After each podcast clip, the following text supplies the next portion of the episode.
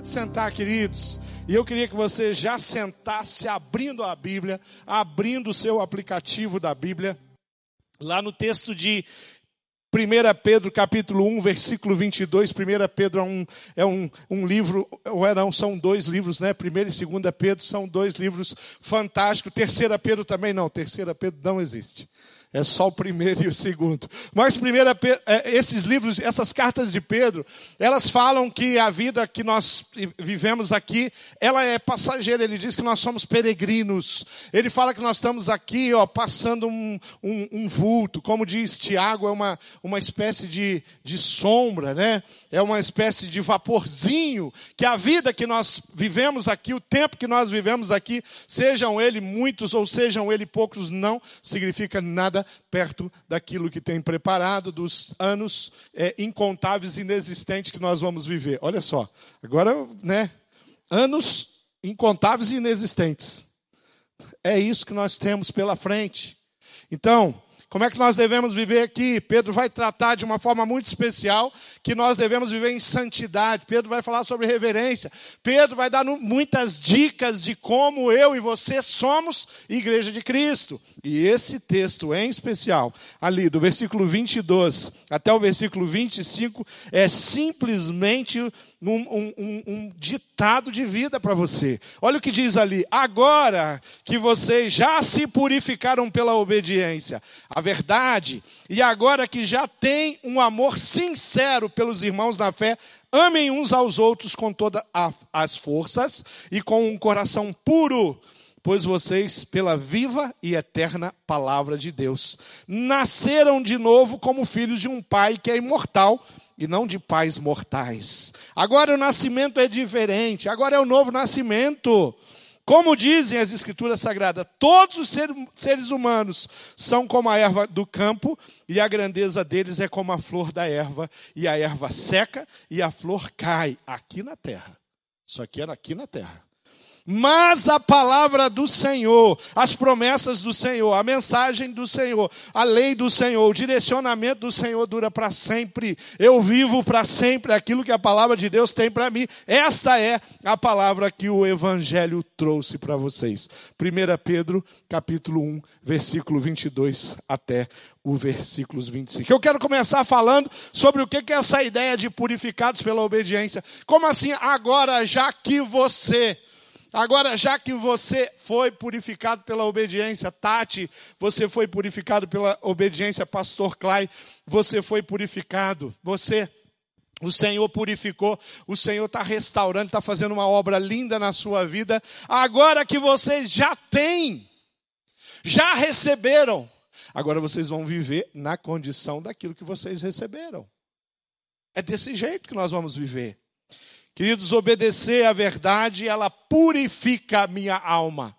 Obedecer à verdade, essas duas palavras aqui, a obediência é a característica básica de um discipulado de Jesus. Obedecer tudo que o Mestre nos, nos ensinou, nos mandou, nos enviou, tudo que ele pregou. Cada letra do Sermão do Monte, cada letra dos ensinamentos de Jesus, cada letra dos evangelhos, é, nós fomos purificados na verdade, e é por isso que nós vivemos assim.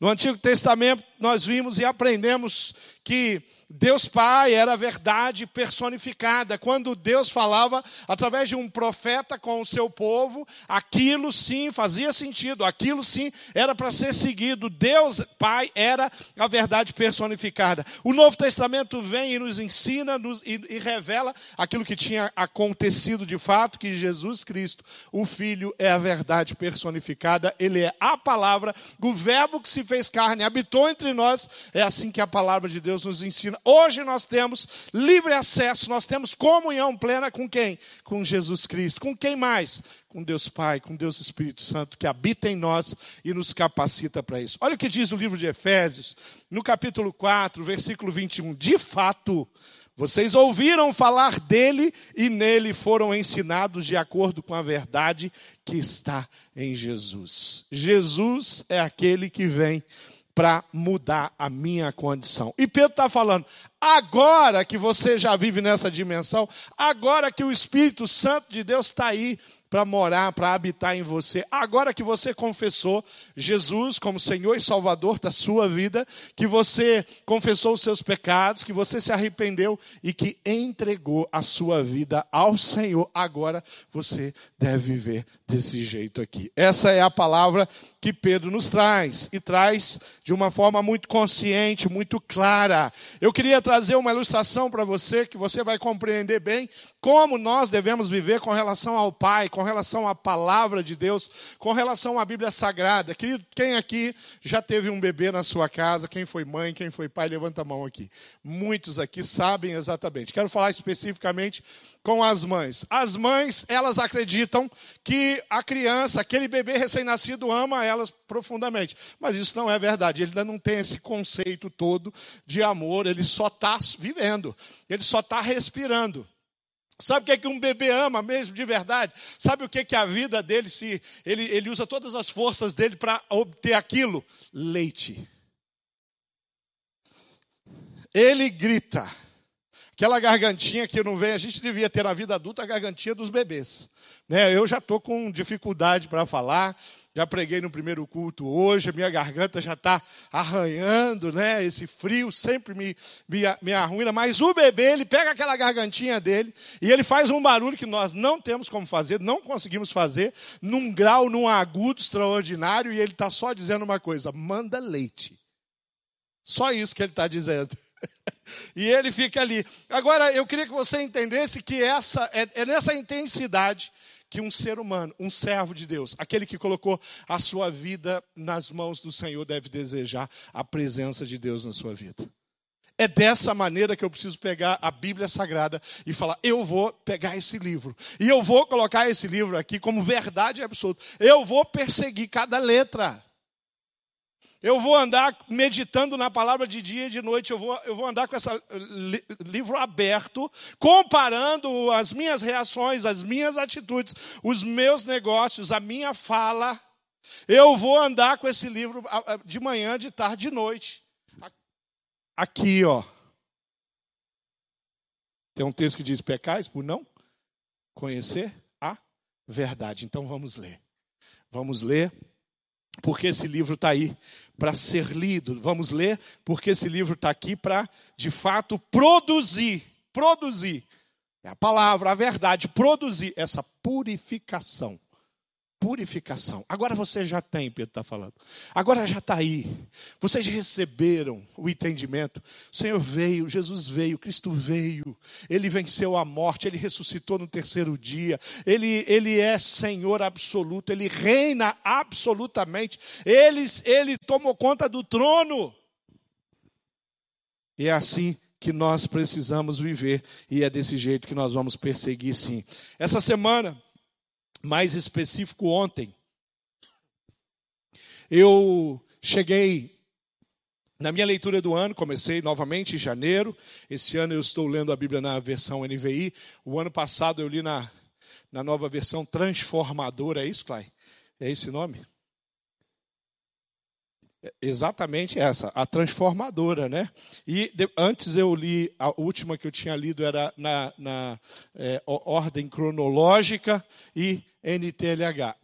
Cada ano eu mudo a versão, porque eu quero aprender mais, eu quero me aproveitar mais das palavras que são usadas para explicar cada letra desse livro. E ontem, em especial, eu cheguei no Salmo 119. O último texto que eu li da Bíblia ontem foi o Salmo 119. 176 versículos. 176 versículos, cujos 172 falam da, citam a palavra de Deus, ou lei, ou mandamento, ou escritura. De 176, 172 tem a expressão palavra de Deus, escritura, é, é, letras inspiradas e tantas coisas. E é, são 176 versículos em que você vê declarações de amor de um salmista à palavra, à escritura, aquilo que ele tinha recebido já até então os profetas, o Torá, ele está feliz demais, ele está contemplando demais, porque ele tem a palavra revelada a palavra de Deus que se manifestou e se revelou. Que coisa boa é nós entendermos isso. Como a minha família, como ela pode viver, como eu posso viver de forma que as pessoas que estão em torno de mim vão crescer junto comigo, que os meus filhos possam entender mais de Deus a respeito da minha vida, que a minha esposa possa compreender Deus melhor, como que a minha esposa vive, como que os meus filhos vivam na palavra, como salvos, como servos que são, que eu posso crescer através da vida deles. Porque é desse jeito, uns aos outros aqui, esse amor que a palavra pode produzir no meu coração é o que faz a diferença. A obediência ela pode produzir, sem sombra de dúvida, muitos benefícios no dia a dia da vida de qualquer pessoa. E não estou falando só dos salvos, só dos cristãos. Qualquer pessoa, o ímpio, a impiedade, que vive perto de um cristão, que vive a palavra, ele é abençoado. Tá? Com certeza é esse testemunho que vai fazer com que ele compreenda e dê um passo importante na vida dele de colocar a sua vida à disposição de Jesus. Querido, eu quero dar um exemplo, por exemplo, do casamento, um relacionamento de duas pessoas, algo que foi criado no coração de Deus. Como é que a gente vive? Aliás, quem foi que desenhou? Quem foi que criou? Quem foi que inventou? Quem foi que planejou o casamento, o matrimônio? Foi o próprio Deus. Agora, como que eu vivo? Como é que eu posso viver? Deus desenhou o matrimônio e de que forma ele fez isso, para que ele fez isso. Ele não fez isso para que o marido e a, mu a mulher vivam, por exemplo, numa disputa constante. Ele não fez o casamento para que marido e mulher vivam com, implicando um com o outro. Ele não fez o casamento para que a gente viva discordando um do outro. Não é esse o plano primário de Deus. Então, para isso acontecer de forma diferente, só tem um caminho. Só com a palavra de Deus na minha mente que eu posso realmente me despir, ser purificado. Me despir do eu, me despir do meu jeito de pensar, me despir da maneira como eu enxergo as coisas. Eu não consigo de fato, agradar o coração de Deus, se eu não tiver mergulhado. Por isso, então vem, Pai, incendiar, incendiar a minha alma e o meu coração, porque eu quero viver segundo a palavra de Deus. Deus fez o casamento para que a gente viva juntos. Caminhem juntos, mas duas pessoas diferentes, sexo oposto, diferente, totalmente diferente. Não é homem ou outra mulher. Uma estrutura muito diferente. Mas Deus falou: vocês vão viver juntos. Mas que milagre é esse? Mas esse milagre é o milagre de Deus. Deus fez um milagre quando fez Adão. Um milagre maior ainda quando fez Eva, né? Porque tirou do homem. Aí precisava, né? E depois que ele fez Adão e Eva, ele fez mais um milagre. Uniu os dois tão diferentes. Plano dele, projeto dele, jeito dele, forma dele. Porque no plano de Deus, que desenhou o matrimônio, que desenhou o casamento, ele quer que o casal andem um ao lado do outro. E o critério para andarmos juntos, sabe qual é? Um pacto. Sabe qual é o pacto? O pacto de que o nosso matrimônio, o nosso casamento está depositado nas mãos do Senhor, está é, submisso ao Espírito Santo de Deus. Nós somos diferentes, nós pensamos diferentes, nós temos jeito diferente. Mas quer dizer que nós vamos pensar igualzinho? Não, nós não vamos pensar igualzinho. Nós vamos continuar sendo diferentes, mas unidos através do poder de Deus, do milagre que Deus faz diariamente dentro de uma casa, dentro de um relacionamento conjugal. O critério é fazer um acordo como casal. Sabe, o critério é pegar o princípio que Pedro está falando e falar assim: eu vou amar de coração, com pureza. Eu vou usar aquilo que Deus me ofereceu. Quando Ele me fez nascer de novo, Ele me deu a possibilidade de ser diferente em todas as áreas. Eu sou diferente como esposo, porque eu nasci de novo. Não é mais o velho eu. Eu sou diferente como pai, por quê? Porque eu nasci de novo. Agora eu cresço e aprendo as, todos os dias com os desafios que os filhos trazem para nós, com as fases, com os momentos. Filho pequeno, preocupações é, adolescente, preocupações diferentes, filhos casados, outras preocupações. Os filhos sempre trazem a preocupação. É, nós sempre estamos na presença de Deus clamando pela vida dos nossos filhos, independente da idade deles. Dois que têm os mesmos ideais, que traçam critério de conduta bíblico e que caminham com um propósito: honrar Deus todos os dias. Casal cantando, te damos honra, te damos glória. Só isso acontece com a submissão que é preciso. Segunda coisa que eu quero chamar a atenção aqui é exatamente sobre o amor sincero um pelos outros. Como consequência natural da mudança em sua vida, a, na nossa vida, na vida da igreja, nós passamos a nos relacionar de uma forma diferente. De uma forma diferente. Queridos, você pode, você pode sim viver segundo o teu coração. Infelizmente, o Senhor, ele não amarrou o seu cérebro, o Senhor não destruiu a sua capacidade de escolher. Ele escolheu não fazer isso, ele escolheu te dar a oportunidade de viver na presença dele. Ele falou: "Não vos embriagueis com vinho" em Efésios, é mais enchei-vos do Espírito Santo de Deus, não vos embriagueis com vinho na qual há devassidão, na qual você pode se perder, mas enchei-vos do Espírito, porque porque esse faz você acertar. Esse faz você andar de uma forma diferente. Esse faz você é, tomar posse da palavra que nós escolhemos né, nessa série de sermão que estamos pregando sobre empatia, né, nessa série de sermão que estamos é, pregando, onde, onde fala sobre isso, onde fala sobre nos colocarmos no lugar do outro. Quem é que faz isso comigo? o Espírito Santo de Deus. Ele faz eu entender grupos da minha sociedade, ele faz eu entender classes da minha sociedade, ele faz eu ter uma, uma visão, uma percepção é, mais coerente. Quanto mais perto de Deus, quanto mais cheio do Espírito, mais eu vou conseguir ter uma percepção é, correta daquilo que eu estou enxergando, porque o meu coração. A, a, as minhas tendências, as minhas influências, a minha herança familiar me leva para lugar diferente disso. Um exemplo, um exemplo. Se tem uma classe que é marginalizada no coração do brasileiro, é a classe política. Então nós já criamos um jeito de olhar e enxergar a classe política. Política é tudo ladrão. Você, tá, você tem uma influência. Pode não ser verdade, mas você declara isso no teu grupo social, você fala isso o tempo inteiro, você repete, você é uma espécie de amaldiçoador da classe. Por quê?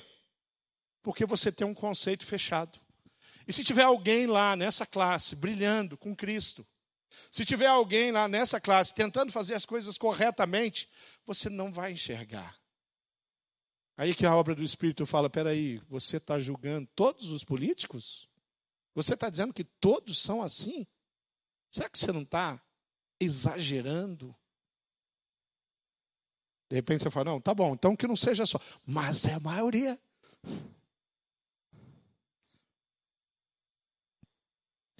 Como é que eu consigo ter amor sincero para compartilhar com a minha cidade? Como é que eu consigo viver um amor sincero para compartilhar com alguém que está ao meu lado há tantos anos? Eu e a Márcia, nós já passamos aí de 30 anos de casado. Já celebramos os 30 anos de casado. Já temos 34, indo para 35 anos, anos que nós nos conhecemos, de relacionamento. É, cada ano, cada dia, cada mês, cada tempo que a gente passa junto, a gente aprende mais, a gente consegue se adaptar mais. É muito mais tranquilo viver junto com ela hoje por causa da maturidade que o próprio relacionamento nos proporcionou. É assim. É assim. E 35 anos andando comigo, ela não conseguiu se tornar igual a mim ainda. Às vezes não é esse o sentimento.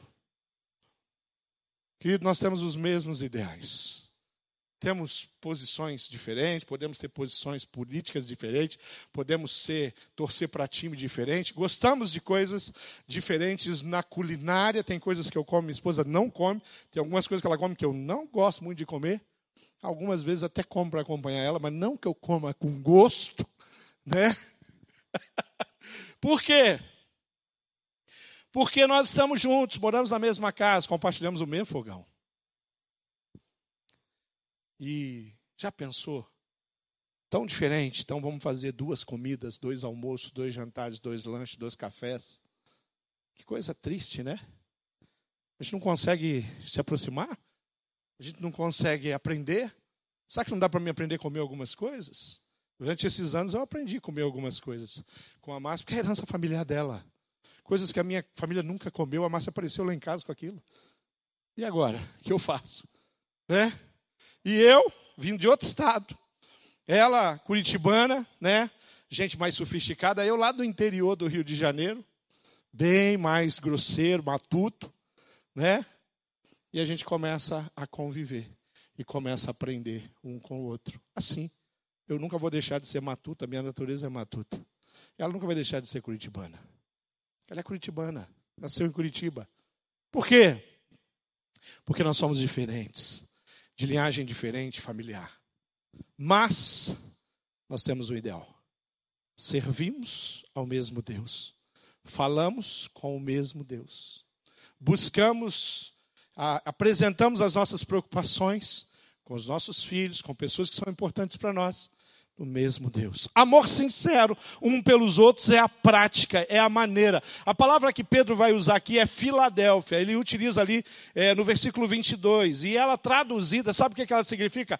Amor fraterno fraterno, aquele amor que considera a outra pessoa. A Bíblia fala de outros, é, ela trata o amor com outras palavras, ela fala do, do, do, do filia ou do filéu, ela fala do eros, ela fala do ágape, que é o amor de Deus, ela traz uma ideia ágape, de um amor de um Deus, aquele amor que Deus teve pela sua vida, aquele amor que inclui a misericórdia dele pelo seu jeito atrapalhado de ser às vezes pela sua cabeça, às vezes tão fechada, mas ele derramou amor sobre a sua vida. E é por isso que Pedro está falando: agora, agora que vocês receberam, agora que vocês têm a palavra para purificar sua mente, para direcionar suas condutas, agora você pode ser diferente, viver diferente. Antes, muito difícil, muito difícil. Agora não.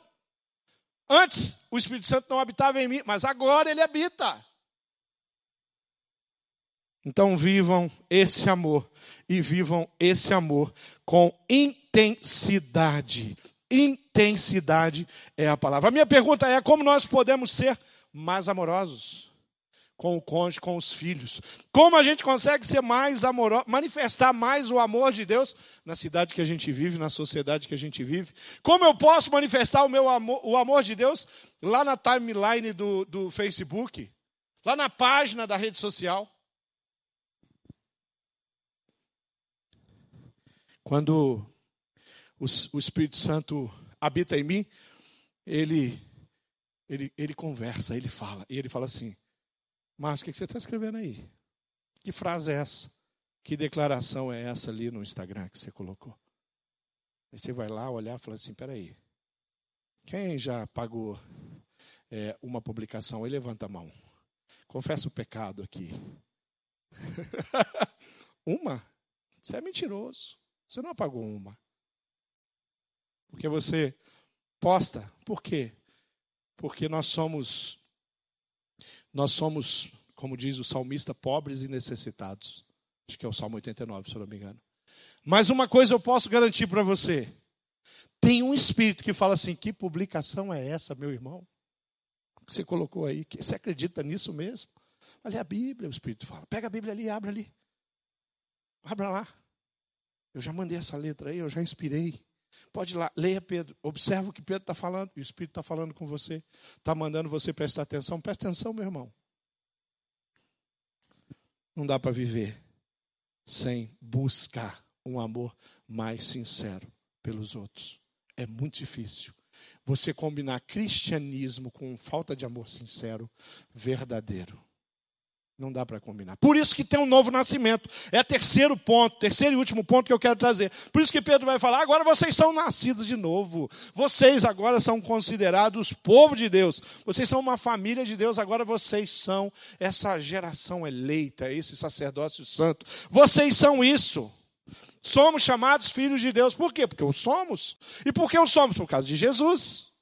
Porque ele morreu na cruz, porque ele conquistou, porque ele venceu a morte, porque ele deu condição para os meus pecados e os teus pecados serem perdoados. Agora nós somos reconhecidos no coração de Deus como filho. Você não é mais bastardo, você não é, você não está longe. Agora Deus tem você como filho. Ele tem como filho. Isso é salvação. Você confessou Jesus como Senhor e Salvador, pastor, eu já fiz isso, então você é considerado filho de Deus. Então viva como um filho. Não viva mais na presença de Deus como estrangeiro. Nós não somos estrangeiros na presença de Deus. Nós somos estrangeiros nesse mundo, nessa cultura, nessa ideologia, nessa filosofia. Na presença de Deus, nós estamos em casa. Porque eternamente nós vamos viver na presença de Deus. Isso é salvação. Isso tem que mudar. Não dá para ficar por aí falando, não, mas é que, sabe como é que é, né, pastor? Ah, o bem, como disse o Paulo, né? O Paulo falou, eu também falo. O Paulo falou e eu vivo. Queridos, tem que começar a abrir mão dessas coisas. E você não vai perseguir.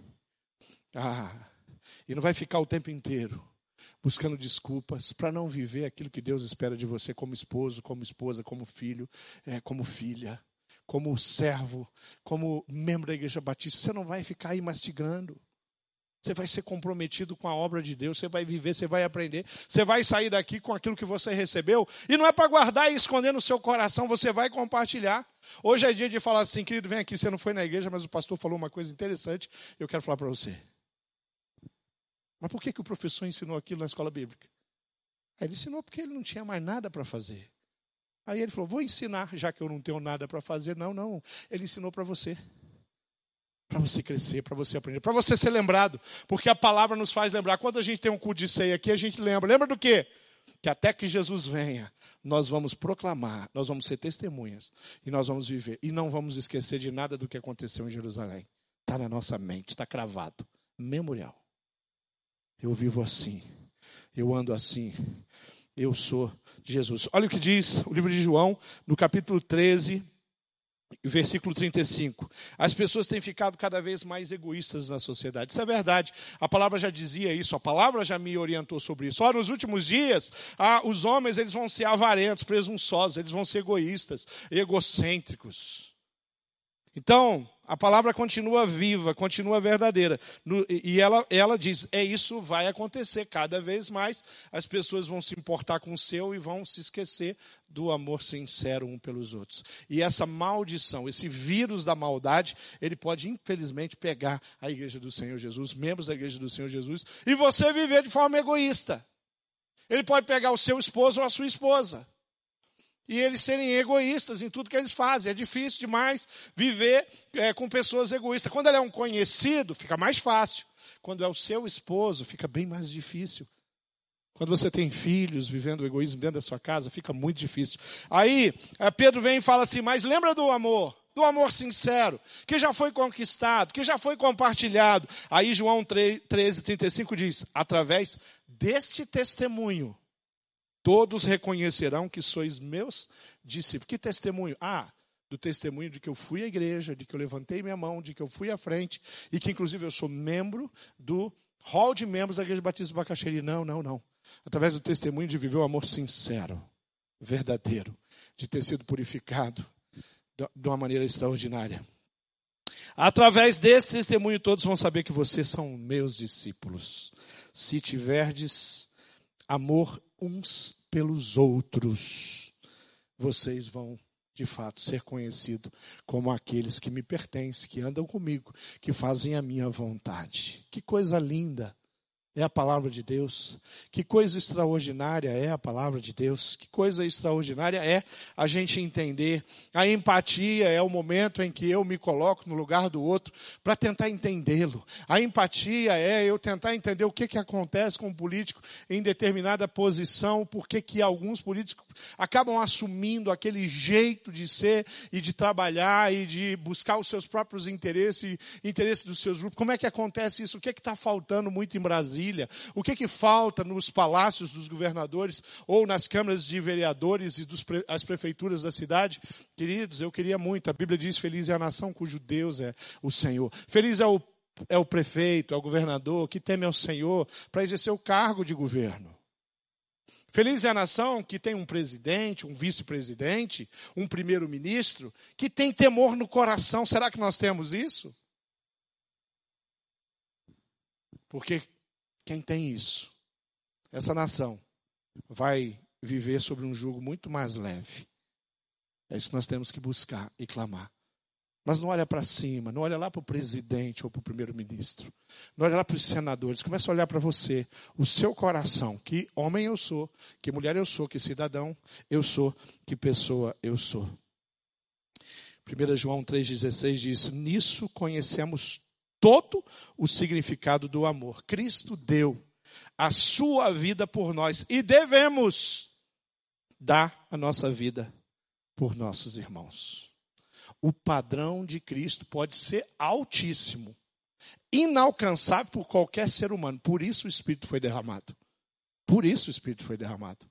Eu por si só não tenho possibilidade nenhuma de ser testemunho de Cristo, mas o Espírito de Deus que habita em mim pode me fazer produzir coisas boas, coisas grandes, coisas inimagináveis para mim.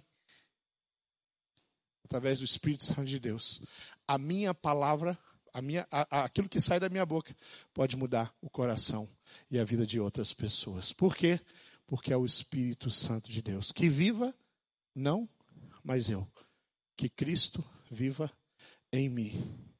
Essa fé que agora tenho, que eu recebi, que me foi dada, não por merecimento, é a fé que faz de mim um homem, que faz de mim um filho, que faz de mim um esposo, que faz de mim um membro, que faz de mim um líder de pequeno grupo, que faz de mim um profissional diferenciado na empresa que eu estou. Não mais um, jogando com as mesmas peças, mas alguém que tem sim a capacidade de ser e de abençoar e de transformar. Nós somos assim. Queridos, eu queria que você entendesse uma coisa. É preciso resgatar princípios bíblicos no nosso dia a dia, na vida de muitas pessoas. É preciso perseguir os princípios bíblicos dentro da minha casa, dentro do meu casamento. Que aonde foi que eu perdi alguns princípios ou não dei mais valor? Quando foi que eu parei de pregar para os meus filhos o verdadeiro amor de Deus? Porque eu preciso resgatar isso. Eu preciso viver nessa condição de purificado. Eu queria que você ficasse de pé. Eu queria que você entendesse uma coisa. Nós somos diferentes, você é diferente. Tem uma história que eu vivi com a minha esposa, lá no, no interior do, do estado do Rio de Janeiro. Eu nasci na cidade, quando eu nasci, ela tinha 14 mil habitantes, era enorme. E Rio de Janeiro ficava ali, né, do ladinho.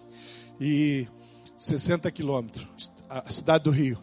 É, e lá naquela cidade, quando a gente estava andando de à toa assim, a gente falava assim, ó, é, que, o que, você está fazendo? Está vagabundeando? A gente chamava o outro de vagabundo, porque estava andando à toa, não estava fazendo nada. Você está espreguiçando na rede, aí a gente chamava o outro de vagabundo. Aí um dia minha esposa estava descansando, estava à toa, aí eu, eu falei, você está vagabundeando? Minha esposa ficou braba. Pensa como ela ficou braba. E eu não entendia nada que estava acontecendo. Por quê? Porque na cidade dela, essa palavra tinha um significado diferente da onde eu vim. É, e se não fosse a empatia, eu tinha perdido meu casamento naquela declaração de amor. é assim. Os dicionários vão, vão provavelmente levar que é, um vagabundo ou uma vagabunda é uma pessoa com, com hábitos imorais. Mas às vezes nós temos que ter empatia. Não olhe para um drogado simplesmente o recriminando. Tente entender por que, que ele chegou lá. Você começou a ter alguma possibilidade de mudar a história dele. Não olhe para algum, alguma pessoa que está se envolvendo com homossexualismo como se fosse um leproso. Tenta olhar com empatia e amor. Nunca deixe de pregar, querido, mesmo que a sociedade faça pressão Paul Washer falou uma coisa bem interessante. Ele falou que a, a, a impiedade está botando o, o dedo na, no nariz da igreja e dizendo para ela: você é quadrado, você é, ele usa um termo, você é radical, ele usa você é fanático. E Paul Washer fala assim: a igreja está acreditando e está dando um passo para trás e não está mais colocando. Se tem alguém que está vivendo esse ou aquela situação que é diferente daquilo que a Bíblia ensina, com empatia, amor nós vamos pregar o Evangelho. Se os nossos filhos estão vivendo conflitos, chega simplesmente de usar a letra como pedrada na cabeça dele, senta com ele, ora por ele, jejue por ele e deixa Deus fazer uma obra de avivamento dentro da sua casa, através do amor. o amor. Nós não nos envolvemos com o pecado. E se você está envolvido com algum tipo de pecado, eu quero dizer para você que Deus tem libertação para você. A palavra de Deus tem palavras de tem promessas preciosas para mudar a sua história. Dependente aonde você botou o dedo, aonde você mexeu. Mexeu com pornografia, pastor? Eu não consigo agora. A coisa está enrolada para o meu lado. Então comece agora, já procure alguém. Fale com alguém de carne e osso. Eu tenho falado com Deus, isso, isso. Continue falando com Deus, mas procure alguém de carne e osso que seja cheio da presença de Deus para te ajudar. Você vai vencer esse negócio. Tem alguém entre vós doente? Tem alguém entre vós enrolado com o pecado? Vai lá, estenda sua mão, cuide e ajude. Esse é o jeito que nós podemos ser transformados. Por quê?